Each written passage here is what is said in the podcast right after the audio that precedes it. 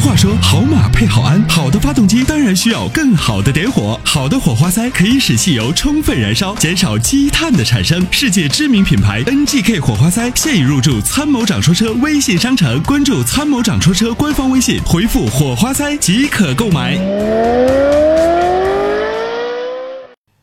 哎哎，你好哎，你好，是战先生是吗？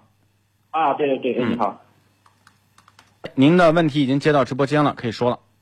哎你好，是那样的，就是我最近在看车，嗯然后预算大概在十八左右，嗯，十八到二十左右，然后最近看中了一款那个一八款的二点零的欧蓝德，哎嗯嗯嗯，然后我就因为我也在咨询朋友，反正有人说可以买，有人说可以买，对，呃，也搞也搞不懂，所以说打电话进来咨询一下，就这款车，呃，能够入手吗？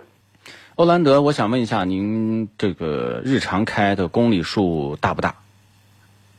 呃，平常应该不大，但是比如说年底那种，因为我是在呃回老家的话，可能有一千多米那种。哦，这个没平关系。常的话应该不算太大，可能就市区里面跑的比较多嘛。如果市区里面偶尔跑，都是属于公路路面儿，呃、嗯呃，公里数不是特别大，这款车可以入，因为这款车的性价比真的挺高的。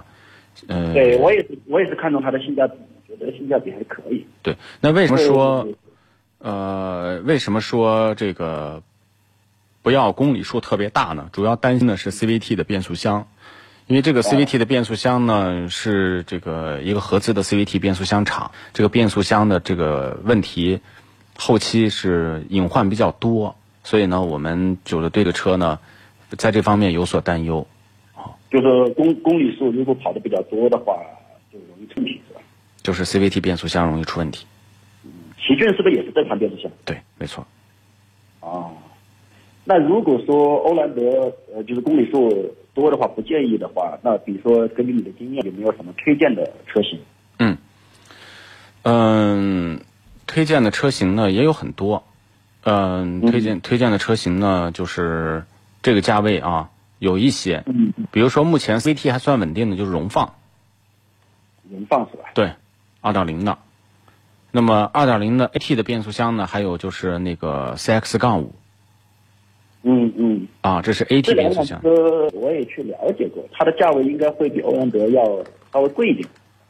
是，就是说欧蓝德呢，首先你你你看那个从价位啊，从呃这个配置啊、排量都都还合适，但是呢，这个世界上没有又便宜又好的事儿。如果它要比荣放、比 CX 杠五还好还便宜，我是肯定会建议你买的，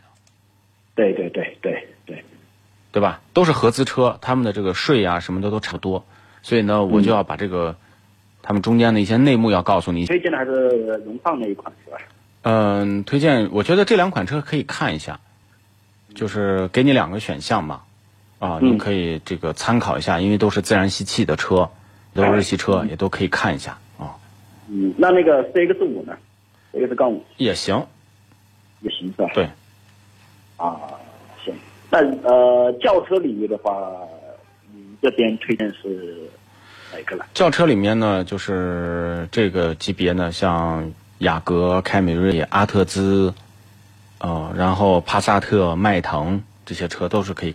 参考的。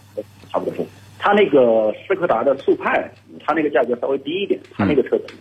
这个车呢，就有点像那个欧蓝德的这种感觉，貌似性价比不错，貌似也是个合资车，貌似也是用大牌技术，但是呢，为什么卖那么便宜，还卖的不好，嗯嗯对吧？这就是之前我们做那个斯柯达那个那个，就是相关的这个投诉的时候，多少车主反馈减配导致的那种异味儿异味儿大，车内异味儿大啊、然后呢，像变速箱的问题、天窗的问题、漏机油的问题，嗯，而且呢，售后服务这方面呢，也并不是很到位，因为节目这一块呢，推荐车辆它衡量的标准很多。如果这个对企业是个积极的，是一个有作为的企业，工作人员也都是非常积极主动的，即便它嗯有点问题，我觉得也都正常，因为是个车可能都存在问题。对对对，但是还有很多企业呢，就是一看自己的问题也不好解决，就专注于解决消费者和媒体。啊嗯嗯嗯哦，对对所以呢，时间长了以后呢，我就认为做企业跟做人是一个道理。我认为这个企业的人品有问题， 所以我们就不太推荐啊。 OK，那就是 SUV 的话，荣放呃或者这这个是五，反正轿车的话，反正迈腾啊，对对凯美瑞就行了。都差对不，多就这几个级别的您随便看。 OK，好好，那我知道了。哎，好，哎，谢那就谢，这样嗯哎，。嗯，没事儿，好，再见，拜拜。哎。